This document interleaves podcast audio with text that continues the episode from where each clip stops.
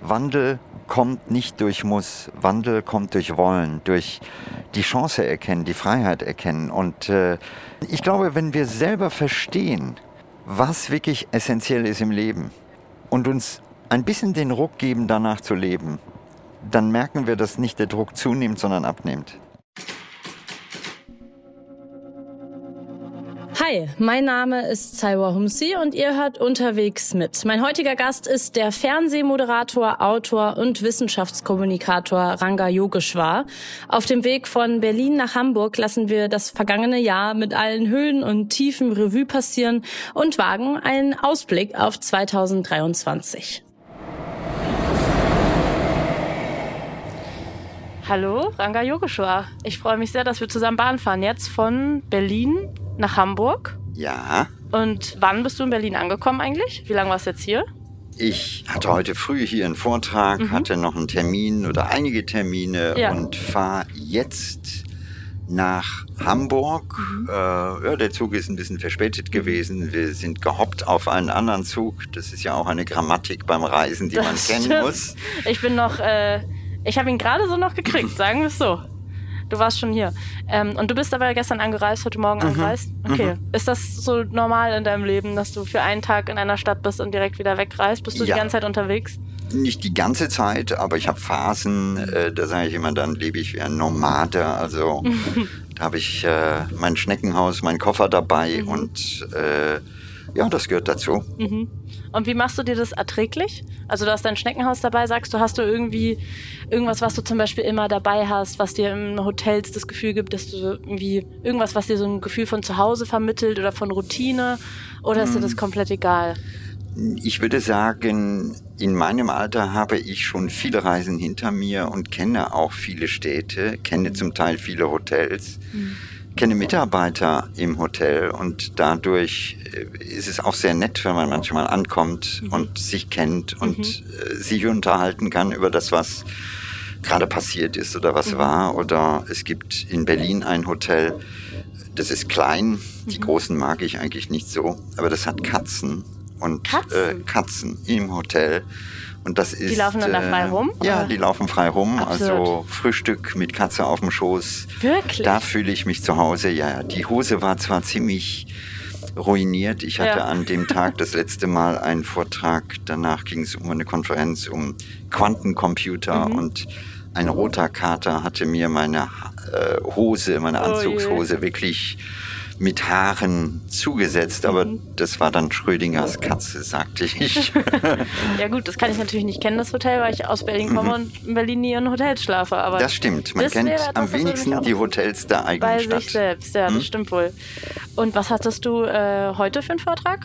Heute ging es um den sogenannten Change Kongress, also Veränderungskongress ausgerichtet vom Handelsblatt.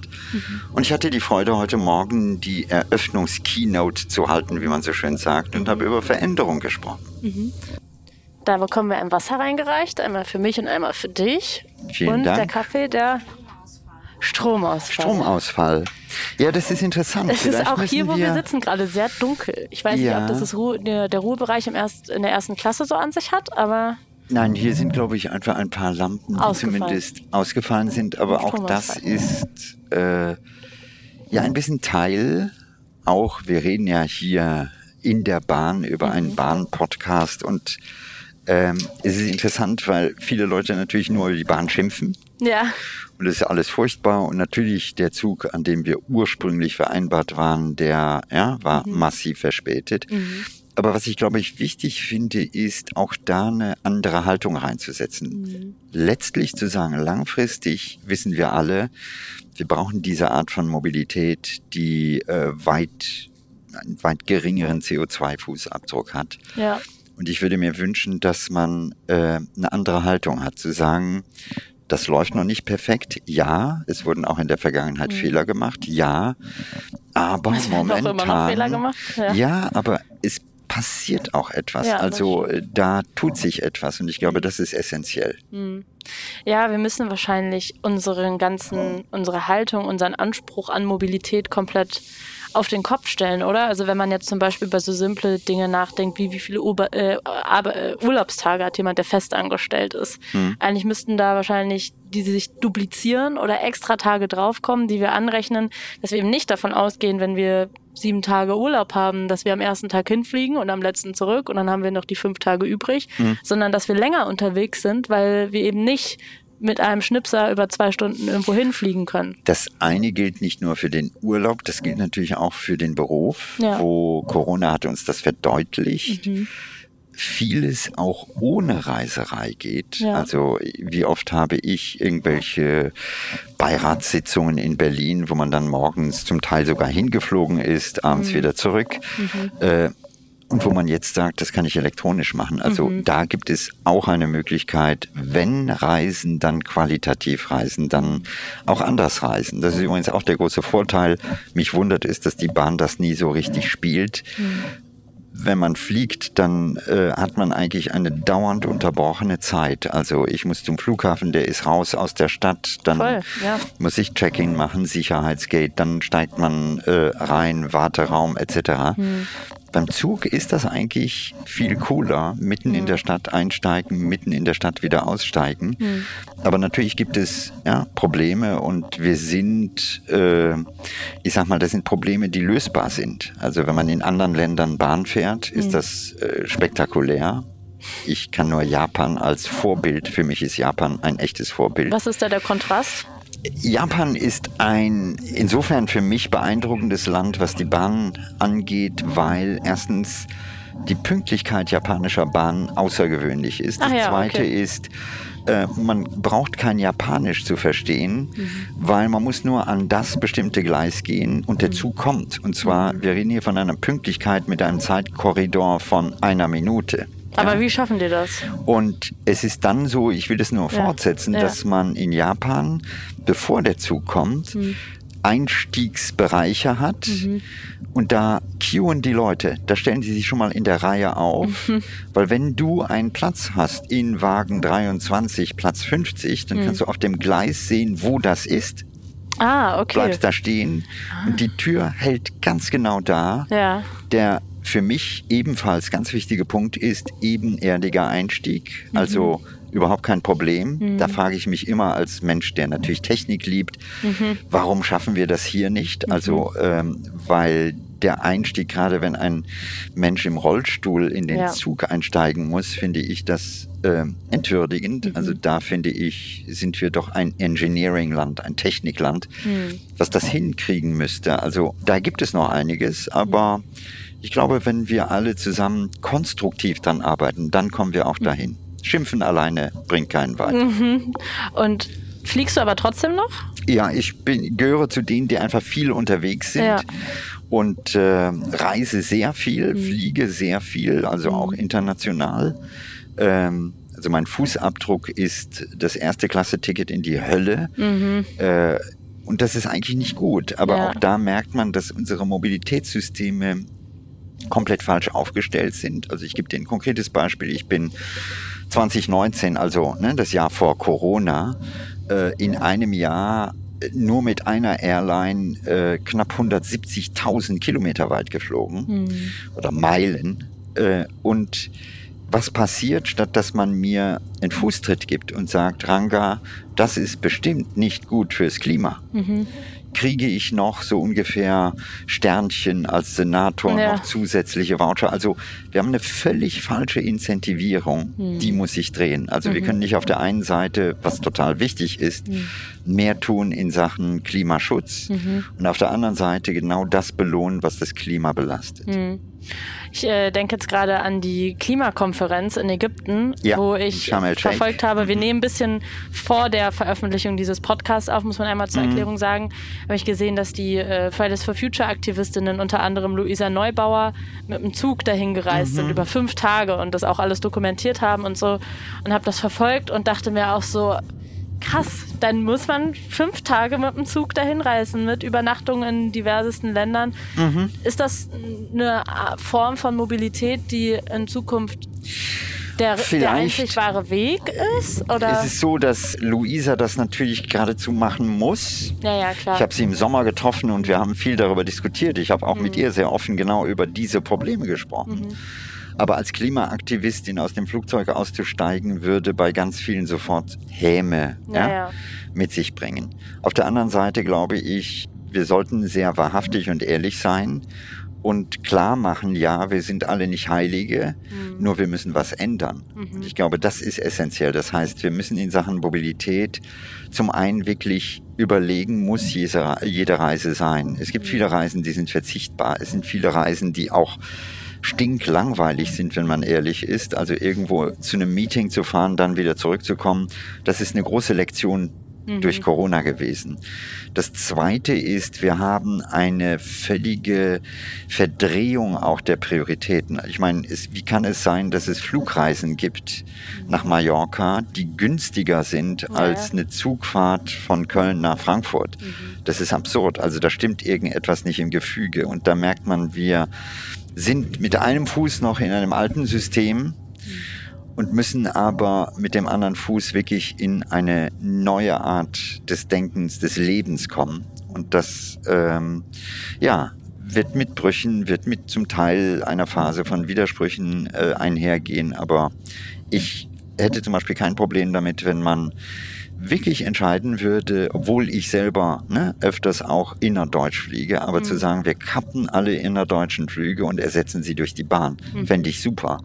Nur der entscheidende Punkt ist, natürlich muss die Bahn auch liefern in gewisser Weise. Also da eine andere Prioritätensetzung, ne, wirklich den Ausbau schneller machen äh, den Takt erhöhen. Also da passiert ja jetzt einiges. Ja, man bringt ab nächstem Jahr jeden Monat drei neue ICEs aufs Gleis. Das ist schon mal nicht schlecht. Man äh, hat mehr direkte Verbindungen. Aber ich glaube, im Hinblick auf die zukünftige Mobilität ähm, ist da noch sehr viel zu machen. Mhm. Ich würde mit dir gerne einmal dieses Jahr Revue passieren lassen. Ja. Das ist die letzte Folge des Jahres von Unterwegs mhm. mit. Wenn du jetzt äh, an den Januar denkst und vielleicht äh, daran, mit was für Gefühlen, Erwartungen äh, du in dieses Jahr gestartet bist, na, ich erinnere mich, äh, der Januar war die Zeit, wo wir, ich sag mal, gerade das zweite Weihnachten unter Corona-Bedingungen hinter uns hatten und wo wir alle, glaube ich, so die Hoffnung hatten, dass dieses Jahr 2022 endlich so ein bisschen Erlösung ist. Mhm. Äh, ich meine, jeder von uns hatte es satt, diese Art von Zurückgezogenheit, die den einen oder anderen Menschen geradezu depressiv macht. Äh, wir sind Menschen, wir sind soziale Lebewesen, wir mhm. brauchen Austausch. Das war in Corona-Zeiten nicht gut. Mhm. Und ähm, das war so ein Stück Hoffnung zu sagen, ja, da äh, passiert was. Und dann kam im Februar, und das merkte man schon in der Zuspitzung, dieser völlig überflüssige Krieg, ähm, der noch einmal äh, Dinge einfach völlig verändert hat. Für mich in vielen Dimensionen. Also das eine, dass man wieder anfängt, ähm, militärisch zu denken. Ja, also die ganzen Debatten gerade am Anfang, das war immer nur sehr militaristisch gedacht. Äh, und die Erfahrung, die wir alle haben, ist, dass Kriege eigentlich nicht mehr zu gewinnen sind. Äh, ein paar Wochen bevor dieser Krieg anfing, äh, haben wir alle die Bilder gesehen aus Afghanistan, wo der Truppenabzug stattfand, wo wir erinnern uns an die Bilder, wo Menschen sich an Flugzeuge klammerten, die gestartet sind, also furchtbar. Und wo man einfach merkt, Krieg ist nicht mehr ein Mittel, und äh, dennoch dann für mich sehr tief enttäuschend zu sehen, dass jetzt trotzdem sozusagen wieder diese Spirale losgeht mit Rüstung, mit Aufrüstung, mit Budgeterhöhungen, äh, wo wir doch als Menschheit, finde ich, ganz andere Themen haben, nämlich Klimawandel.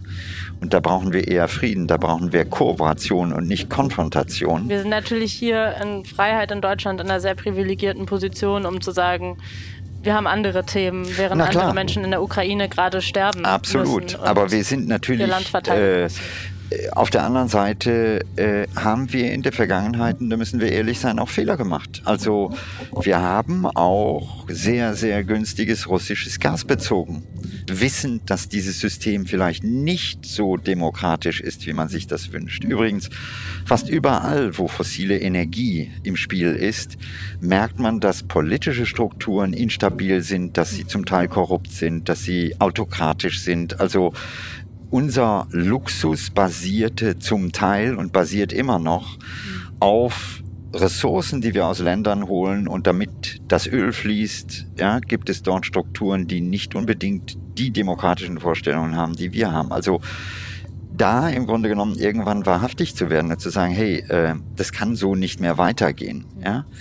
Das ist die eigentliche Lektion. Also wir haben die Fehler vorher gemacht und äh, die haben wir verschwiegen und plötzlich wird offenbart sich, äh, hey, wir unterstützen ein System an der Stelle, das in seiner autoritären Art eigentlich nicht mehr in dieses Jahrhundert passt. Was ja in dem Sinne auch gar nicht offenbart werden musste, sondern vorher schon klar war, sondern also es, es wurde ja auch von verschiedensten Personen angesprochen, es wurde nur nicht gehört, nicht ernst genommen, ja, nicht darauf ist, reagiert es wurde nicht darauf reagiert. Die Tragik besteht darin, dass wir dann sehr viel Geld, erinnere dich an die Scholz-Rede, 100 Milliarden für Rüstung, äh, wo man eigentlich sich immer wünschen würde, 100 Milliarden für Klimaschutz.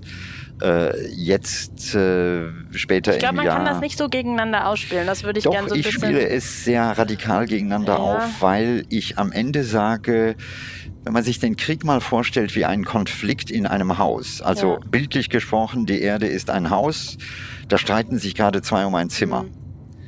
Aber sie tun das, währenddem der Dachstuhl brennt. Hm. Wir müssen uns einfach klar machen, der Klimawandel wird die große Herausforderung dieses Jahrhunderts werden. Und meine Weitere Kinder und Enkel Kriege und äh, das, das stimmt äh, nicht wiederum nur Kriege, verursachen. sondern äh, Ja. die Zahl der Opfer, die Zahl der Schäden, wenn man sich das wirklich mal anschaut, das sind Dimensionen, die vergleichbar sind mit einem Krieg. Ja. Äh, und an irgendeiner Stelle müssen wir anfangen, wirklich global natürlich, Mhm. zu sagen, hey, wir brauchen echt andere Prioritäten. Es kann nicht mehr sein, dass wir im Klein-Klein von System A gegen System B gehen, sondern wir müssen verstehen, dass es eine ganz andere Prioritätenagenda gibt. Und wenn wir die nicht verfolgen, dann wird uns der Gewinner oder Verlierer nicht mehr interessieren, weil dieser Planet anfängt, in etwas hineinzurutschen, äh, bei dem das normale Leben dann anfängt, echt schwierig zu werden. Hm. Ich verstehe natürlich äh, den größeren Kontext, also dass wir nicht früher reagiert haben, dass wir nicht früher mehr Geld investiert haben in den Klimaschutz. Hm. Oh ich ja. meine, du arbeitest seit Jahrzehnten in dieser Mhm. Branche, bist seit Jahrzehnten Wissenschaftsjournalist und ha- äh, weist immer wieder auf diese Problematiken hin. Und es ist jetzt nicht so, als würden wir erst seit ein paar Jahren wissen, dass diese Probleme uns bevorstehen. Und trotzdem, Mhm. wenn wir jetzt über dieses vergangene Jahr sprechen, in meiner persönlichen Wahrnehmung, in meinem kurzen, noch kurzen Leben, ist das das Jahr, in dem wir so viel darüber gesprochen haben wie noch nie oder die letzten Jahre. Mhm. In den letzten Jahren war dann natürlich wiederum Corona im Fokus, jetzt kam der Ukraine-Krieg im Fokus und das Gefährliche daran ist, dass natürlich alles Hand in Hand geht. Hätten wir früher die Probleme, die Mhm. uns mit dem Klimawandel bevorstehen, ernster genommen, dann hätten wir diese Unabhängigkeit mit, mit dem russischen Gas jetzt vielleicht wir nicht gehabt. Trotzdem vielleicht finde ich so sogar ein bisschen Corona nicht gehabt. Also diese Prioritätensetzung. Ich weiß, was ja. du damit meinst, aber Mhm. trotzdem ich weiß nicht, ob du weißt, was ich damit meine. Also im Klartext, es gibt eine wunderbare Studie der Harvard University, die klar macht, dass das permanente Abholzen von Regenwäldern ja. dazu führt, dass der Druck steigt von exotischen Arten in ihrer Wechselwirkung mit Menschen. Hm. Und Corona ist dadurch entstanden in einer sogenannten Zoonose, also ja, der Übersprung eines Virus aus dem Tierreich zum Menschen. ja. Das heißt, im Klartext geht es darum, dass wir sogar in unserem Lebenswandel im Grunde genommen genau solche Pandemien indirekt erzeugen. Das habe ich Ja? schon verstanden. Und die Absurdität dabei ist, äh, dass wir dann da sitzen in Corona-Zeiten, Ja. liegen auf der Couch, gucken eine Netflix-Serie und essen dazu eine Fertigpizza. Ja. Und machen uns nicht klar, dass auf der Fertigpizza Palmöl verwendet Mhm. wird und dieses Palmöl irgendwo in Indonesien aus einer Plantage stammt, wo noch vor äh, wenigen Jahren Urwald war. Mhm. Also das ist genau das, was ich, das ist genau das, was ich mhm. meinte. Also, okay. dass jetzt diese ganzen Krisen auf uns zukommen, die eine Reaktion sind mhm. aus einem verpassten Handeln der mhm. letzten mhm. Jahrzehnte, kann man ja sagen. Also, wann mhm. hast du das erste Mal im Fernsehen darüber gesprochen, über den Klimawandel? Kann sich da noch dran erinnern? Ja, ich kann mich daran erinnern, weil es nicht Fernsehen war, sondern zu meiner Zeit, als ich noch jünger war als du, gab es den Global 2000 Report. Mhm damals herausgegeben von Jimmy Carter. Das war so eine dicke Schwarte und äh, der eine oder andere wird sich daran erinnern. Und damals wurde schon gesagt, hey, Klima ist ein echtes Thema. Mhm. Ja? Das heißt, diese Vorhersagen, mhm. die waren sehr früh da, ganz am Anfang. Und äh, natürlich im Laufe meiner Karriere habe ich mhm. unzählige Sendungen darüber gemacht, äh, mhm. mit verschiedensten Facetten. Mhm. Aber der entscheidende Punkt ist, wir müssen uns klar machen, Gesellschaften müssen von einem System in das andere kommen und diese mhm. Veränderungen, die ja sehr tief gehen, die brauchen Zeit. Mhm. Aber es gibt auch Kräfte, die beharren im Alten von Lobbyismus, von ökonomischen Interessen, von all diesen Gruppen, die im Hier und Jetzt ihr Geld verdienen und Klimaveränderung oder äh, Maßnahmen gegen den Klimawandel bedeuten für diese Gruppe natürlich auch möglicherweise sogar ein Businessmodell, was zu Ende geht. Mhm. Und das sind Beharrungskräfte, wo man dann irgendwann die Bilanz ziehen muss und sagen muss, was ist jetzt wichtiger, die Zukunft mhm. meiner Enkel oder naja, das klar. Erhalten momentan einer Industrie? Und das ja. ist die große Gratwanderung, die wir haben, denn ähm, wir müssen aufpassen, dass das Ganze nicht instabil wird, auch mhm. gesellschaftlich instabil. Das haben wir in diesem Jahr gemerkt, mhm. wenn Energiepreise plötzlich real werden. Mhm. Also es ist ja nicht so, dass das Gas teurer geworden ist. Es ist nur real genau der Preis, den normalerweise Gas hat. Also man merkt, was wir profitiert haben von diesem so viel zu günstigen russischen Gas dann merkt man, dass der soziale Frieden plötzlich gefährdet ist. Und dann merkt auch ein Staat, auch die Politik, hey, wenn das so ist, dann brennt die Straße. Also wir müssen was tun. Und das ist ja auch in diesem Jahr passiert. Also man hat auf jeden Fall gemerkt, nachdem zwei Jahre lang, wie lange gingen diese Fridays for Future Proteste? in meinem mhm. Gefühl waren es auf jeden Fall zwei Noch Jahre länger, lang, wo ja. friedlich mhm. demonstriert wurde mhm. auf den Straßen, dass sich junge Menschen mittlerweile auch radikalisieren und sagen, wir kleben uns auf die Straße oder wir bewerfen Gemälde mit Farbe, mhm. weil, mhm. genau wie du gerade gesagt mhm. hast, die, die Stimmung angespannt ist. Wie ja, es ist so, dass wir an der Stelle Menschen ja auch Angst haben um ihre Zukunft. Ja, und wir sind ja auch nicht immer sehr fair in der Bewertung. Also ja. äh, wenn die Bauernverbände in Brüssel oder in Berlin protestieren und den Mist vor den Bundestag kippen, ja. dann regt sich keiner drüber auf. Mhm. Aber wenn junge Menschen aus, wie ich finde, zumindest nachvollziehbar, mhm. auch wenn mhm. ich nicht unbedingt diesen extremen Maßnahmen äh, äh, ein Ja gebe, aber mhm nachvollziehbar, dass die sagen, hey Freunde, wacht auf, es ja. ist jetzt echt an der Zeit, weil mhm. das ist unsere Zukunft und nicht eure. Dass die da irgendwann versuchen, sich Gehör zu verschaffen, kann ich total nachvollziehen. Ja, und dann wird es von den Medien, erinnere ich mich an ein Sterncover als Terror. Gelabelt. Ja, das ist äh, nicht fair und das ist natürlich auch in diesen Zeiten des Wandels äh, interessant, dass wir auch in den Medien oft, ich sag mal, so eine Art Erregungsbewirtschaftung mhm. erleben, mhm. so nenne ich das. Also da werden Themen hochdramatisiert mhm. äh, und andere nicht. Äh, das ist, glaube ich, auf Dauer etwas, was nicht hilft, denn wir wissen alle, wir müssen ein paar vernünftige Dinge tun. Mhm.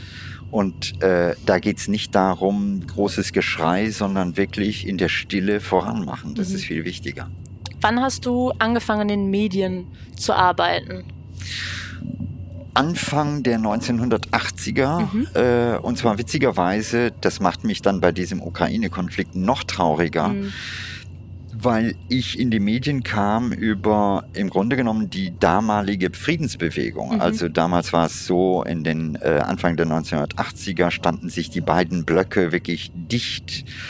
Äh, Aug in Aug. Äh, es ging darum, dass Mittelstreckenraketen äh, sozusagen so nah voneinander stationiert wurden, dass mhm. schon die Wahrscheinlichkeit eines technischen Fehlers mhm. äh, ausgereicht hätte, um einen dritten Weltkrieg auszulösen. Und damals habe ich gesagt, Leute, das kann nicht so weitergehen und war natürlich nicht alleine. Und habe da im Grunde genommen viel, äh, viel gemacht, habe eine große Ringvorlesung an der RWTH Aachen gestartet. Die Medien sind aufmerksam geworden mhm. und äh, ich erinnere mich 1983 habe ich damals den, äh, eine Diskussion nicht selber gemacht, sondern ähm, mitorganisiert, wo Edward Teller, der damalige Vater, in Anführungszeichen Vater der Wasserstoffbombe und damals so der Programmchef von dem großen Programm Krieg der Sterne, also wo es um Weltraumwaffen ging, nach Deutschland kam und es gab eine Sendung mit Heuma von Dietfurt. Die Älteren, die diesen Podcast hören, werden ihn wahrscheinlich noch kennen. Mhm. Das war der Beginn. Also ich hatte schon immer ein, ein Stück auch äh, ja, eine Agenda und wusste, warum ich in die Medien gehe. Mhm. Du sagst 80er Jahre jetzt in der Woche, in der wir mhm. produzieren, also etwas mhm. vor Ende Dezember, kam ein Spiegelcover raus, was mir jetzt auch gerade nochmal, weil wir gerade über das Sterncover geredet haben, wieder eingefallen ist. Und zwar sieht man den Kölner Dom, mhm. wie er komplett unter Wasser steht. Ja. Ähm, und Aber es geht natürlich altes, um den Klimawandel. Und das ist ein mhm. altes Motiv, was das erste das Mal genauso in den genau. 80er Jahren gedruckt wurde. Das kam in den 1980er Jahren, gab es genau. das schon mal. Äh, und der das ist fast eins zu eins das gleiche Cover. Ja. ja. Und was ich daran wichtig finde, ist, es reicht nicht nur zu sagen, wir haben ein Problem, ja. sondern der entscheidende Punkt ist, wir müssen auch Lösungen schaffen. Ja. Das ist oft ein Fehler, der gemacht wird. Also äh, natürlich wissen wir alle, da gibt es Klimawandel, ja. aber der ganz normale Mensch, der zu Hause mhm. ist, der will nicht jeden Morgen aufstehen und sagen, du bist ein Sünder, du bist, äh, ja, ja, die Welt geht zugrunde. Was ist denn das für eine Basis, die wir auch den jungen Menschen geben? Stattdessen gibt es aber sehr viele Optionen, die wir verändern könnten. Und damit rede ich nicht nur von technischen Optionen, die sind wahrscheinlich relativ simpel, mhm. aber ich rede von Kulturwandel. Also, ich frage oft in meinen Vorträgen, wie kommen wir zu mehr Nachhaltigkeit? Mhm. Liegt die Lösung eher im technischen Bereich oder in einer Veränderung der Kultur? Mhm. Und 70 Prozent sagen, es ist die Veränderung der Kultur. Mhm. Und das nicht nur einmal. Ja, Carlotta, du hast unseren Fahrschein, ne? Okay. 70 Prozent sagen, wir brauchen eine Veränderung unserer Kultur. Mhm. Und das finde ich sehr spannend. Inzwischen äh, habe ich bei vielen Vorträgen so etwa über 10.000 Menschen, die abgestimmt haben. Mhm. Und egal, ob das Leute sind aus der Wirtschaft, ob das Hebammen sind, ob mhm. das Akademiker sind oder Banker oder fach mich was, mhm. es ist immer etwa 70 zu 30. Mhm. Und das bedeutet, die echte Herausforderung in den nächsten Jahren wird sein, an dieser Kultur was zu ändern. Ja, sind wir. Ja. Also wo wollen wir hin? Mhm. Was ist Innovation? Was mhm. brauchen wir? Mhm. Wir haben Narrative, die manchmal überhaupt nicht stimmen. Mhm. Ja, also nimm mal so ein einfaches Beispiel. Wir reden von Freiheit. Mhm.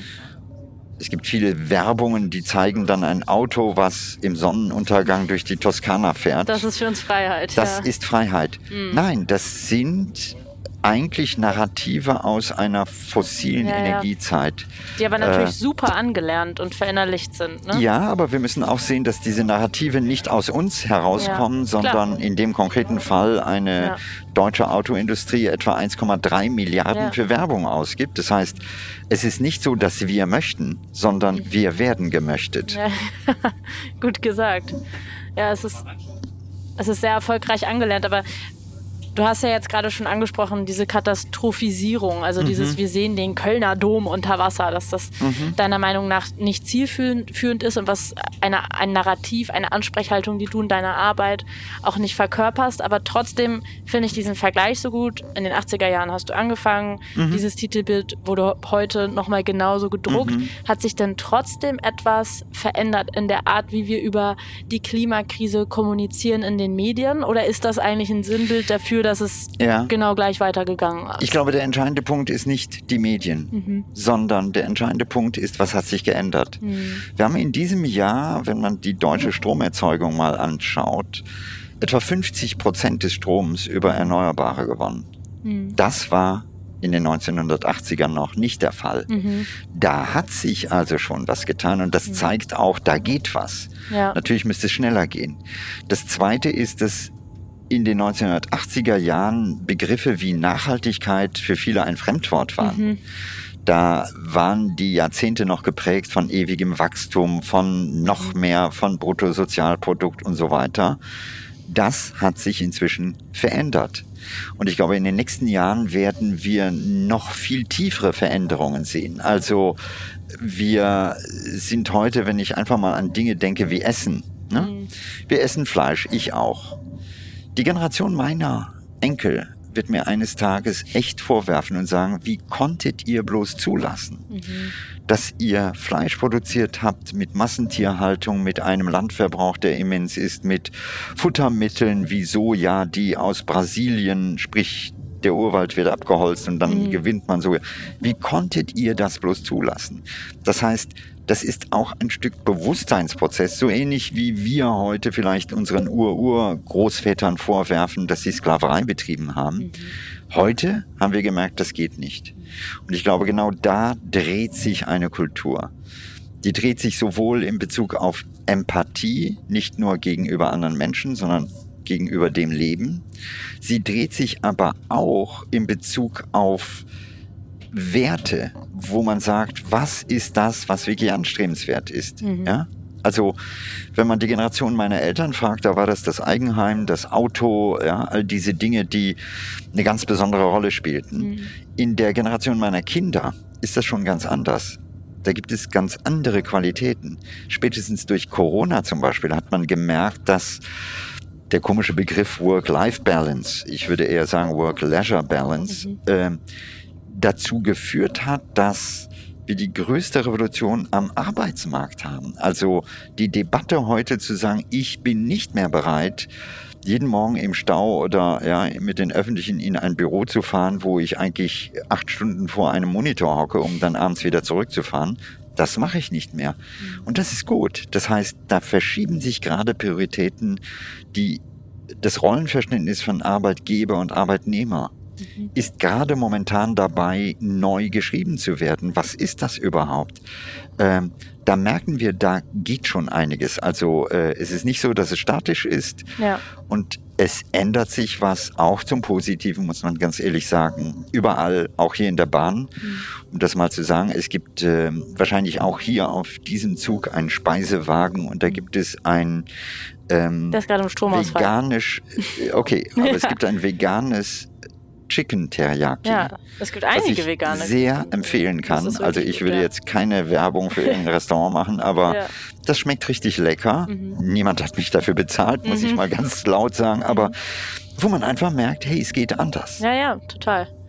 Aber trotzdem, also nochmal zurück zu dem Punkt, dass du gesagt hast, Medien sind nicht das Wichtigste, sondern was sich wirklich verändert hat. Aber du hast ja auch davon gesprochen, wie wichtig das ist, dass wir Kultur verändern, dass wir mhm. uns verändern, unsere, mhm. unsere Routinen verändern. Und natürlich spielen Medien da auch eine große Rolle, weil die ja teilweise diese Narrative mit uns gemeinsam prägen oder mhm. weiter verbreiten. Narrative wie ähm, Mobilität oder mhm. Autofahren ist mhm. gleich Freiheit.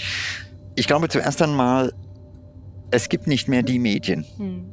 Was wir momentan erleben, ist eine komplette Fragmentierung durch die sozialen Netzwerke noch sehr viel zugespitzter und wir erleben, wie eine Gesellschaft auch zerfällt. Also der eine ist in den Medien, da gibt es die Wahrheiten, der andere ist in der anderen Blase, da gibt es die Wahrheiten und das mhm. Schlimme ist, beide reden nicht mehr miteinander. Mhm.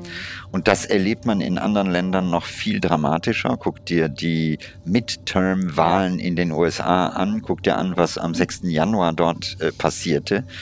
Äh, also wo demokratische Systeme anfangen, tatsächlich ins Wanken zu geraten. Und das gilt nicht nur für die USA, das gilt auch in Europa. Ja, äh, guck dir an, was in Italien passiert oder in Großbritannien oder in Frankreich, wo man so gerade an etwas vorbeigeschraubt ist. Das heißt, wir müssen verstehen, dass dieser Wandel zu einer kompletten Verunsicherung von Gesellschaften führt. Mhm. Und am Ende entscheidend ist, äh, wie schaffen wir es, a, sozusagen uns als Gesellschaft, als Zivilisation wieder zusammenzubringen. Mhm. Und das geht eben nicht mit Polarisierung, mit bösem Fingerzeig, mit die sind die Schuldigen und wir haben Recht. Und es geht zum Zweiten darum zu erkennen, dass wir vor einer Aufgabe stehen, die sehr viel größer ist, als uns gegenseitig Schuldzuweisungen mhm. zuzuwerfen. Wir müssen diesen Planeten in Ordnung bringen. Du sagst, wir brauchen eigentlich ein neues Narrativ für diesen Klimawandel, weil immer nur zu sagen, die Welt geht unter und äh, the house is burning mhm. und äh, der Dom ist unter Wasser und mhm. wir werden alle sterben, bringt uns eher eine Trotzhaltung, sodass wir sind, mhm. gut, dann, dann kann ich ja jetzt eh auch nichts mehr machen mhm. oder dann ist ja jetzt eh schon zu spät.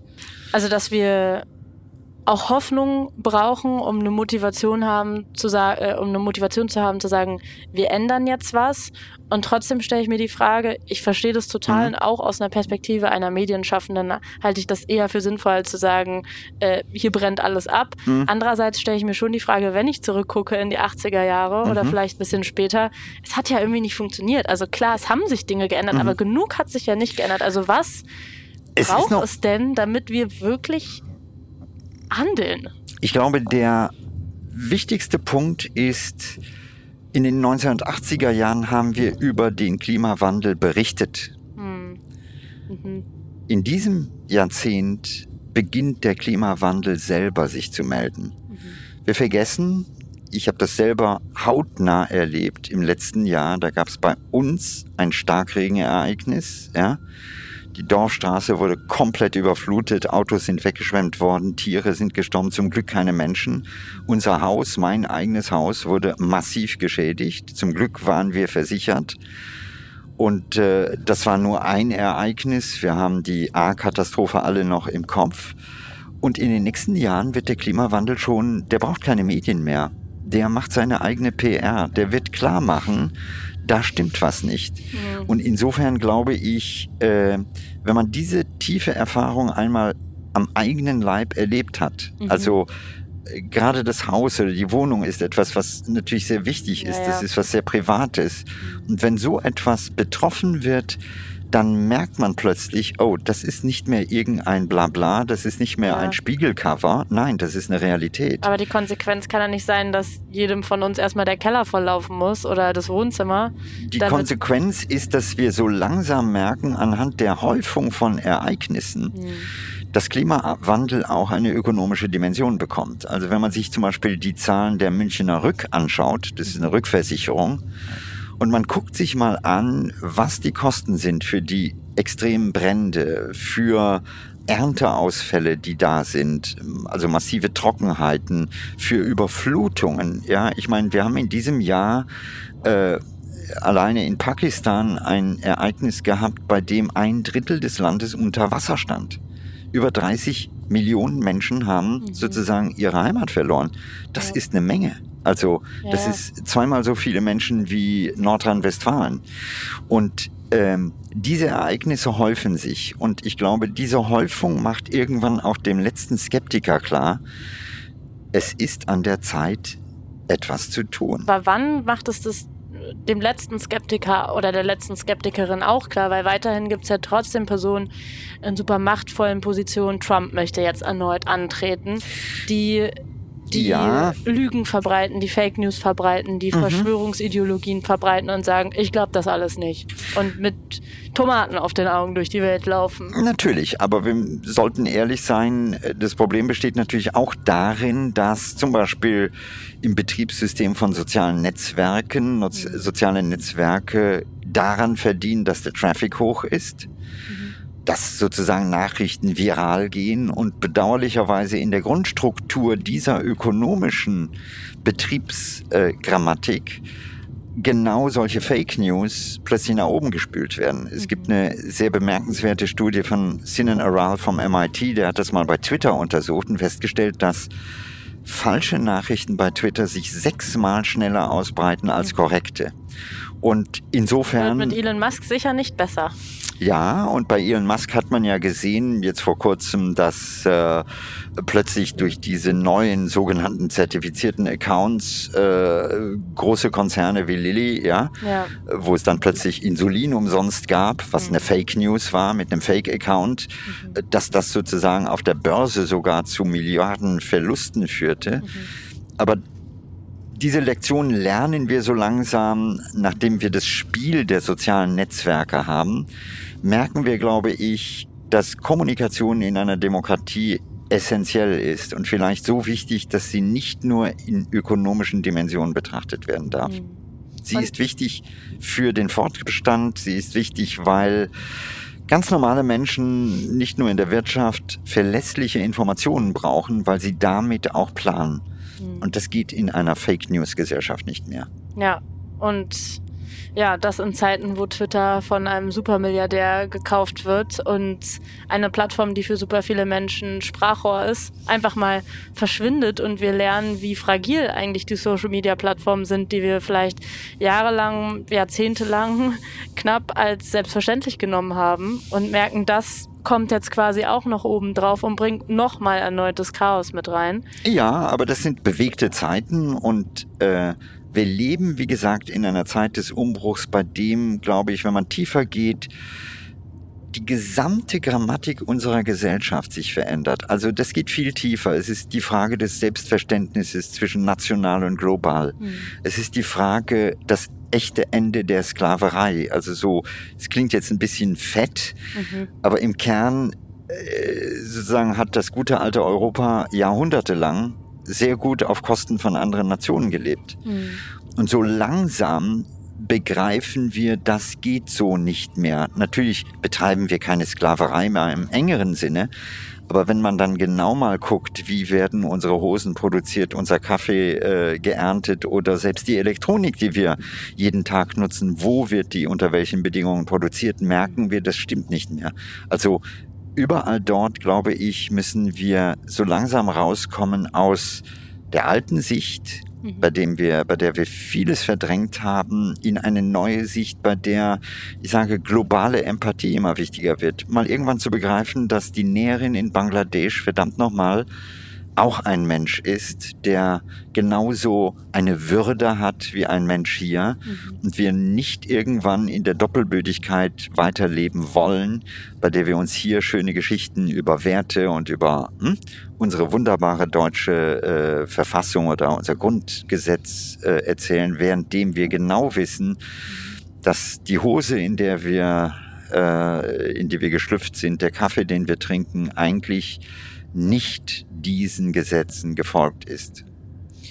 Anga, nach unserem kleinen Rückblick auf dieses Jahr 2022, ja. wie schaust du denn jetzt ins nächste Jahr? Zuversichtlich. Tatsächlich. Ja, weil ich glaube, dass wir in einer der ganz spannenden Phasen in der Geschichte sind. Umbrüche sind immer eine Phase von Auf und Ab. Das mhm. haben wir historisch gesehen. Aber sie geben uns die Chance, im Grunde genommen diese Welt an vielen Stellen wirklich besser zu machen. Mhm. Und sie geben uns sogar individuell die Chance, etwas zu tun, was, glaube ich, am wichtigsten ist, nämlich es geht nicht um Bruttosozialprodukt, es geht um Glück. Mhm. Und Glück hat nicht mit materiellen Dingen in der Form zu tun, wie wir das bisher immer geglaubt haben. Also man kann sich fragen, wie viel CO2 muss ich in die Luft pusten, um glücklich zu sein. Mhm. Und wenn man das einmal wirklich tief versteht, dass es eigentlich um einen Gewinn von Lebensqualität geht, ähm, und dafür sind wir alle bereit, das Materielle loszulassen. Nicht, weil wir es müssen, sondern weil wir eigentlich vielleicht einfach glücklicher sein wollen. Mhm. Dann wird, werde ich da zuversichtlich. Und ich glaube, dass das Zweite ist, wir haben einen Planeten, der sich im Laufe dieser Jahrzehnte wirklich verbessert hat. Das dürfen wir nicht vergessen. Also ich meine, in meiner Kindheit in Indien war Hunger in einer anderen Dimension vorhanden als heute. Analphabetismus ja, äh, war fulminant. Ja. Alles das ist sehr viel besser geworden. Die Kindersterblichkeit ist zurückgegangen. Die Gesundheitssituation ist in vielen Ländern viel besser gegangen. Selbst die Zahl der Demokratien mhm. hat viele Jahre zugenommen. Momentan haben wir so eine interessante Phase, wo so einige autokratische Systeme rückfällig werden. Mhm. Aber alles in allem ist die Welt besser geworden. Und ich glaube einfach, dass wir in den nächsten Jahrzehnten die Chance haben, das noch einmal wirklich massiv voranzutreiben. Hm. So ein Jahresumbruch ist ja für viele Menschen auch eine Motivation, etwas am eigenen Leben zu verändern. Auch mhm. wenn es manchmal vielleicht nur bis zum Ende des Januars ausreicht. Mhm. Was würdest du denn jetzt zum Ende des Podcasts Menschen mitgeben, die vielleicht nach diesem Gespräch nochmal einen Rappel bekommen haben und sich denken, stimmt, ich muss mein Verhalten ändern oder ich will mich auf mhm. in irgendeiner Form, das muss ja. auch, kann auch eine ganz unklassische Form sein, mhm. ähm, engagieren, was den Klimawandel betrifft. Ich würde, um deine Worte, wenn man genau hingehört hat, aufzugreifen, sagen, streiche die Vokabel muss. Mhm. Sondern hör in dich hinein und wenn es dein Wunsch ist, folge dem. Mhm. Das ist viel wichtiger als muss. Mhm. Wandel kommt nicht durch muss, mhm. Wandel kommt durch Wollen, durch mhm. Die Chance erkennen, die Freiheit erkennen und äh, setzt dich nicht unter Druck, sondern äh, wenn Aber du wir selber, sind ja unter Druck. Ich glaube, wenn wir selber verstehen, was wirklich essentiell ist im Leben, ja. äh, und uns ein bisschen den Ruck geben, danach zu leben, dann merken wir, dass nicht der Druck zunimmt, sondern abnimmt. Mhm. Also das ist, glaube ich, eher äh, der Weg, äh, den, ich, den ich vorschlage. Und äh, für den Rest sei auch gnädig mit dir. Also es gibt ja immer so ein Streben nach Perfektion zu sagen, ja, dann muss ich jetzt 100 Prozent sein und das hält dann ja die ersten Januartage und dann kollabiert es. Nein, auch wenn es ein paar Schritte sind, es muss nicht 100 Prozent sein, aber bleibe mal an ein paar Schritten und ähm, die machen den Weg, auch wenn du nicht perfekt bist. Ich bin auch nicht perfekt. Ich mache auch immer wieder Fehler und äh, verhalte mich an vielen Stellen wirklich falsch. Aber trotzdem ändert sich etwas mit der Zeit. Und ich glaube, das ist das, was wir alle brauchen. Ein bisschen gnädig mit mhm. sich selbst zu sein und zu wollen, statt zu müssen. Vielen Dank für diesen positiven Ausblick und diese sehr informative und spannende Bahnfahrt, Ranga Yogeshwar. Vielen Dank. und guten Rutsch. Ja, guten Rutsch.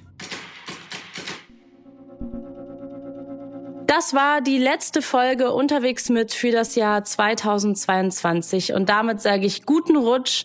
Nächstes Jahr geht es weiter am 6. Januar mit Krawall und Remi Demi. Da ist nämlich Philipp Grütering zu Gast von Deichkind. Der spricht mit mir über das neue Deichkind-Album.